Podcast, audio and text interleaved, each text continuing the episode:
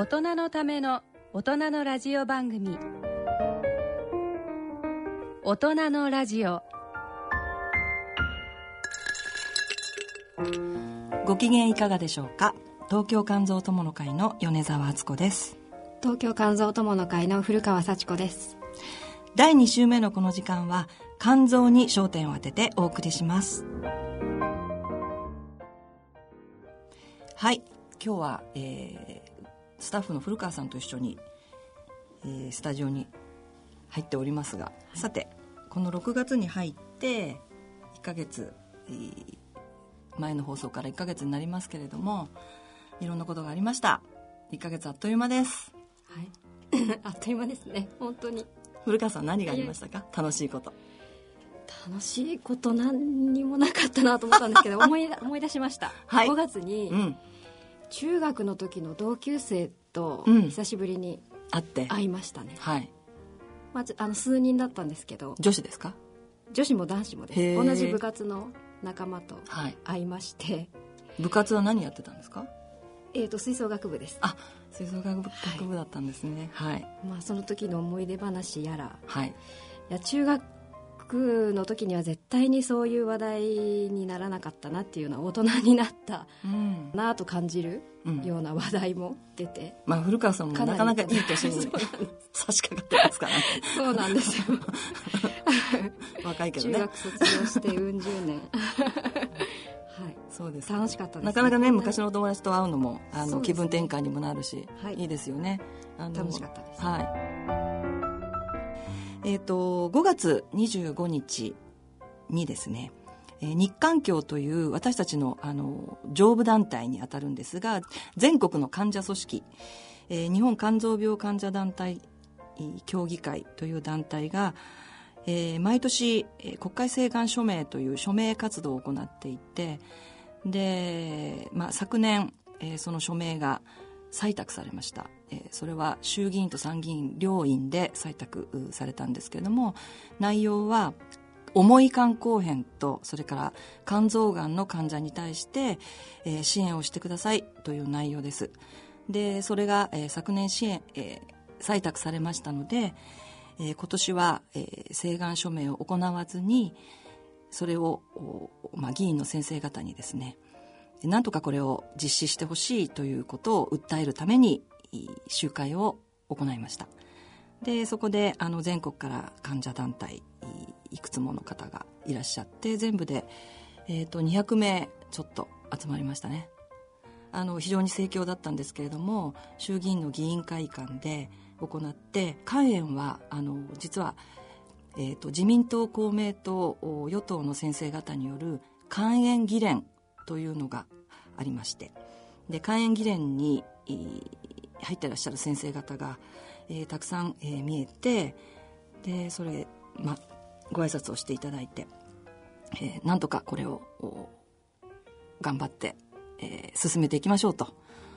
えー、制度を作っていきましょうというお話をしていただいて私たちも、まあ、頑張りましょうということで、えー、一致団結したということがありました。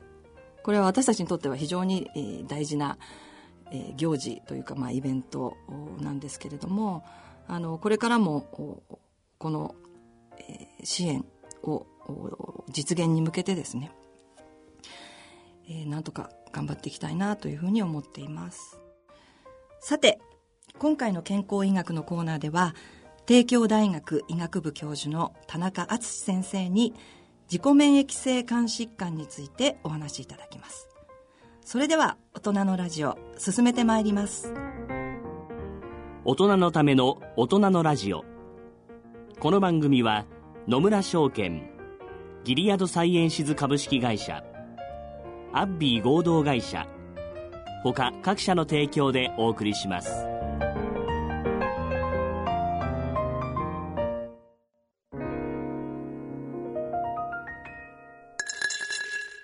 野村。第二の人生に必要なのはお金だけじゃないから。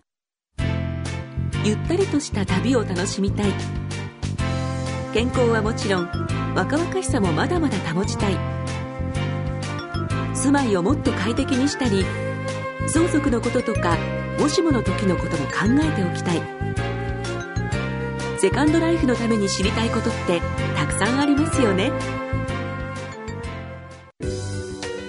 あなたのハッピーなセカンドライフのために。野村証券の本支店ではさまざまなスペシャリストを講師にお招きして野村のハッピーライフセミナーを開催しています。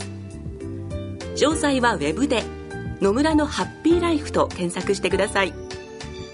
なお当セミナーではセミナーでご紹介する商品などの勧誘を行う場合があります。それの村に来て C 型肝炎のない明日へ。はい新しい明日事務局です。あの私の家族が C 型肝炎なんですけど新しい治療法があるって聞いて。はい最短12週間飲み薬のみで治癒を目指せる治療法もあります。本当ですか？その治療はどこで？お近くの専門医療機関をご案内いたします。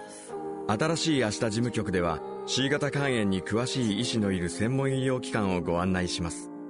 フリーダイヤル0120-01-1134または「治そう C 型肝炎」で検索。ギリアド。大人のための大人のラジオ。健康のコーナーです。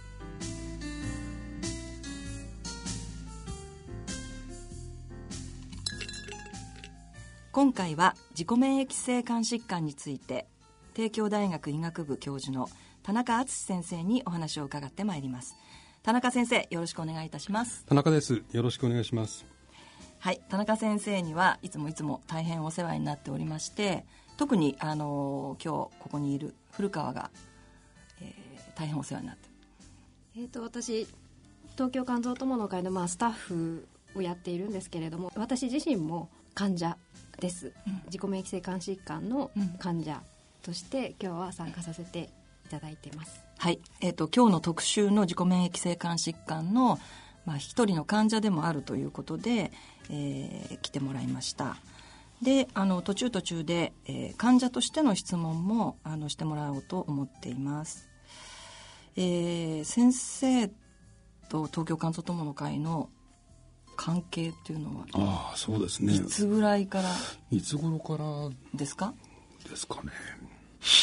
まあ、そもそも僕、まあ、今ご紹介いただいたその自己免疫性肝疾患、はい、まあ、病気は主に3つあるんですけど、えー、まあ、いろんな形で米沢さん、まあ、古川さん東京肝臓の友の会の方にご協力をいただいてますよね。はい、まあ、実際あのまあ、去年ぐらいはその、まあ、自覚症状患者の自覚症状がどんなことかみたいな調査をしたときに、まあ、ご協力をいただいてますし、えーまあ、切っても切れない中 私は個人的には思ってるらしいですよ。お世話になってるむしろこちらかなと本当に思ってるあの今日は本当にお呼びいただいてどうも とんでもございません。いやもうあの先生第一人者ということであのこの習慣に関しましてはまだまだ弱はあるので。はい。田中先生のプロフィールをご紹介してまいりたいと思います。はい、えー、田中敦先生東京都杉並区出身。東京大学医学部ご卒業後カリフォルニア大学デイビス校に留学され、えー、現在は帝京大学医学部の教授でいらっしゃいます。ご専門は自己免疫性肝疾患、えー、主な著書にこれは最近出たばかりですが、えー、ガイドライン準拠 C 型肝炎治療 Q&A などがあります、えー、先生の少年時代の夢はえプロ野球選手 それから、えー、趣味ですけれども美術館周りということです。はい。はい。ありがとうござ。あの、まあ、そうですね。はい、まあ、あの、まあ、専門は自己命性の監視官と言っていただきながら、はい、著書が C 型肝炎の本というあ、そうですね。そうですね。まあ、あの、まあ、私もその臨床やってますので、はい、まあ、肝臓の病気一通り、こう、まあ、見ております。まあ、C 型肝炎、はい、自己命性監視官、B 型肝炎、C 型肝炎見てますけども、まあ、C 型肝炎はやっぱり患者さんが一番多いのでね、やっぱり。ね、まあ、それで、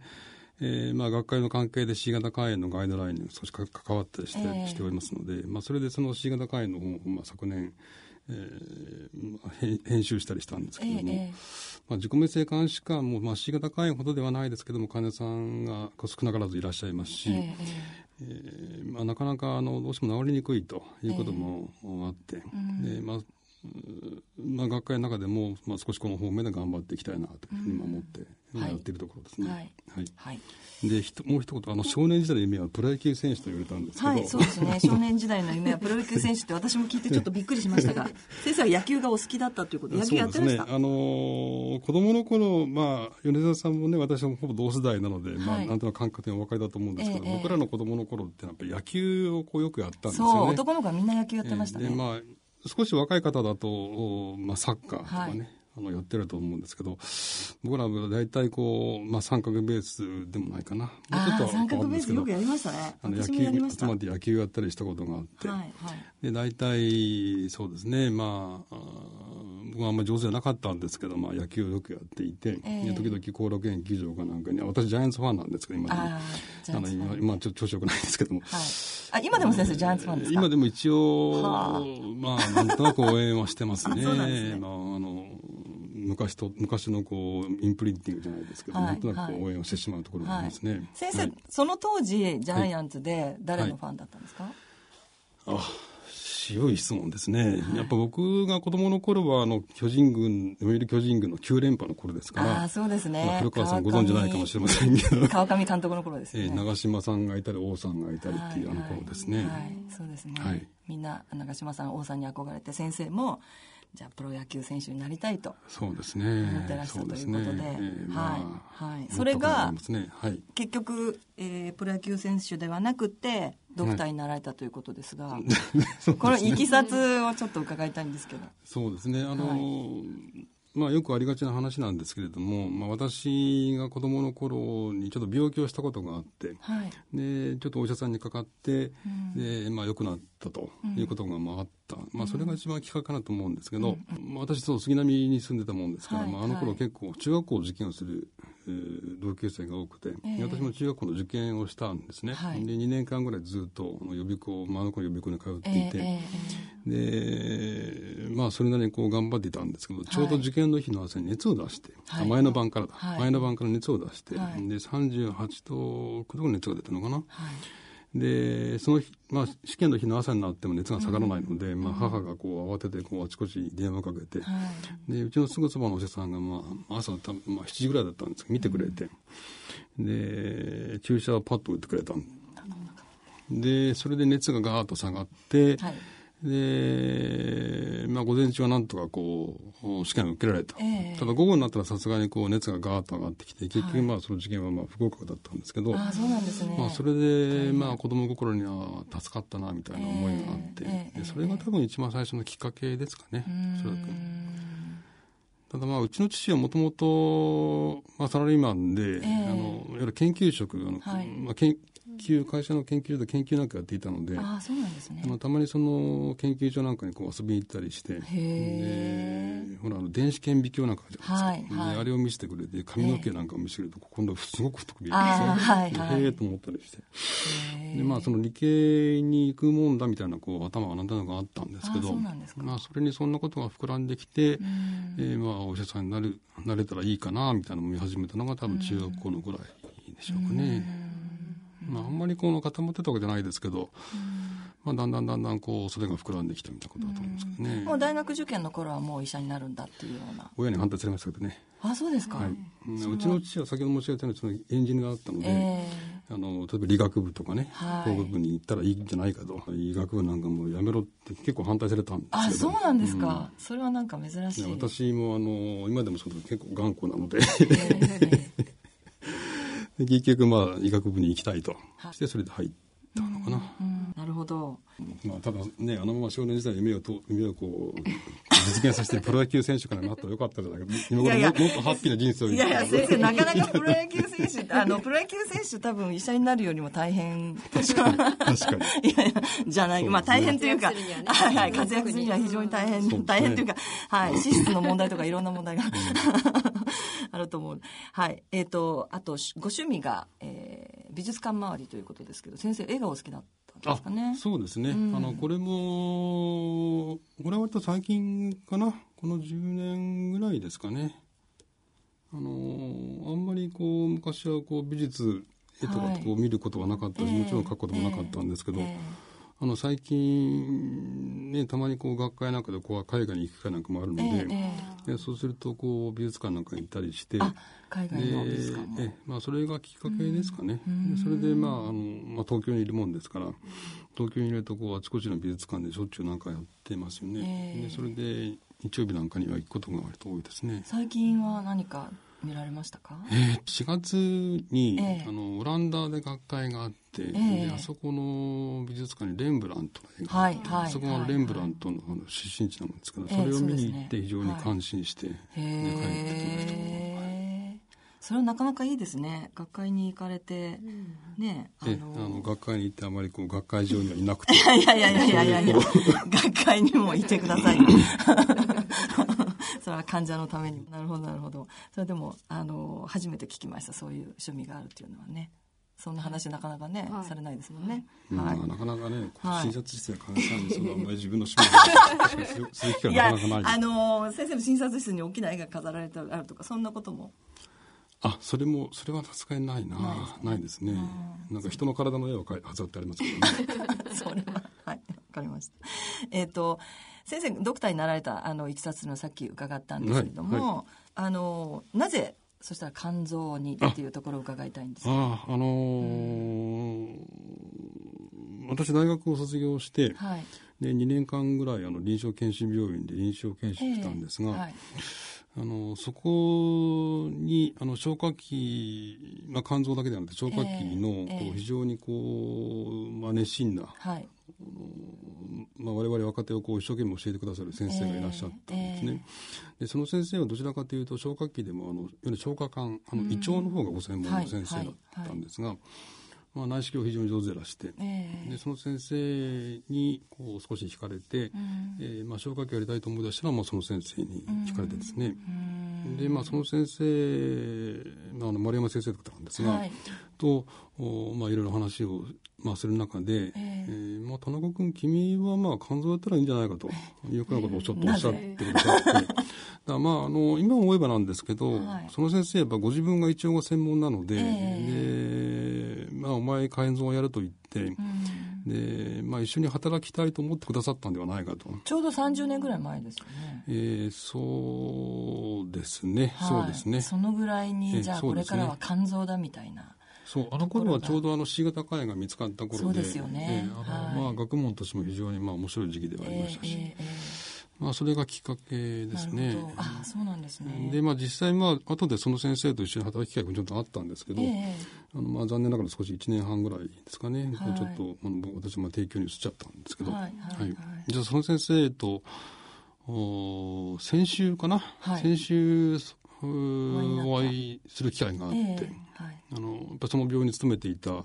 8人ぐらいであの、まあ、同窓会じゃないですけど、うんうん、まあ、集まって。えーで、あ、田中君元気な、あ、おかげさまで元気にしております。久しぶりだったんですね。え、もう2年ぶりぐらいですね。あ、そうですか。はい、はい、あの、非常にこう、まあ、楽しい時間を過ごして。あ、そうですか。はい、よかったですね。いや、実は今までお話しいただいた八橋先生も、それから、えー、四柳先生も、はい、お二人ともやはり、あの、まあ、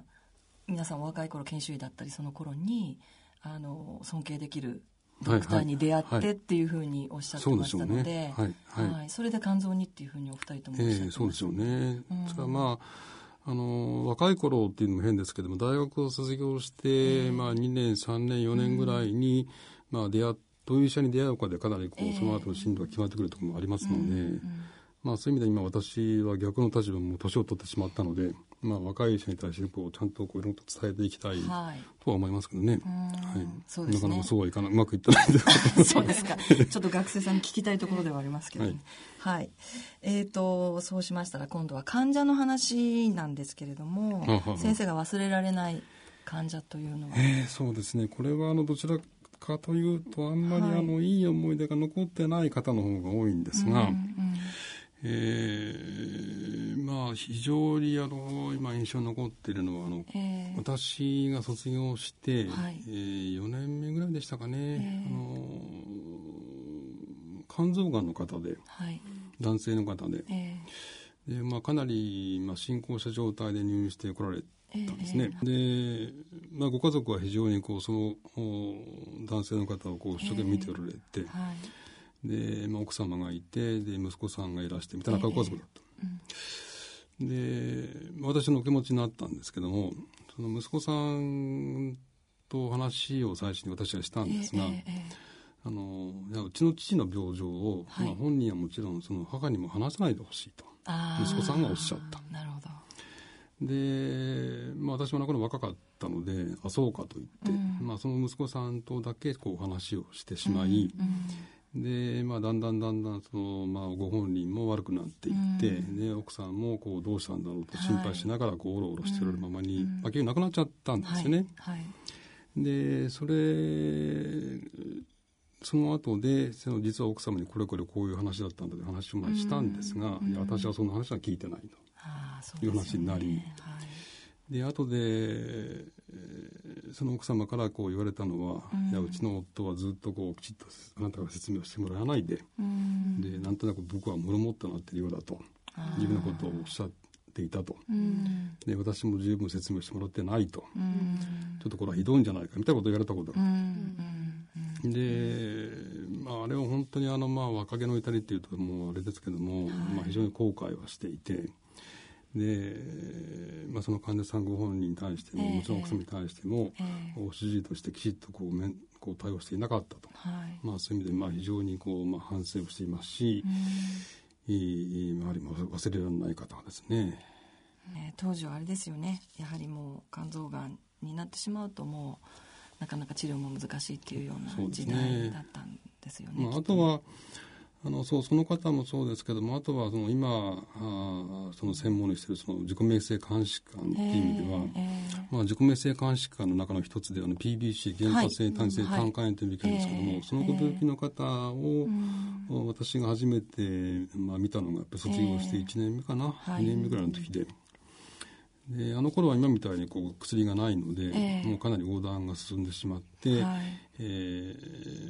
ー、まあ、静脈瘤こう少し肝硬変の症状が出てきたところで入院してくれたんですが、はいえーまあ、女性の方ではい、で非常にこう、まあ、お辛かったと思うんですけども、うん、一生懸命倒れておられて、えー、でまあ、その方はこちらのまだ若い私の、はい、まあ、研修医のこともいろいろ気遣ってくださって「うん、いやもう早く帰ったらどうですか?」とかですね。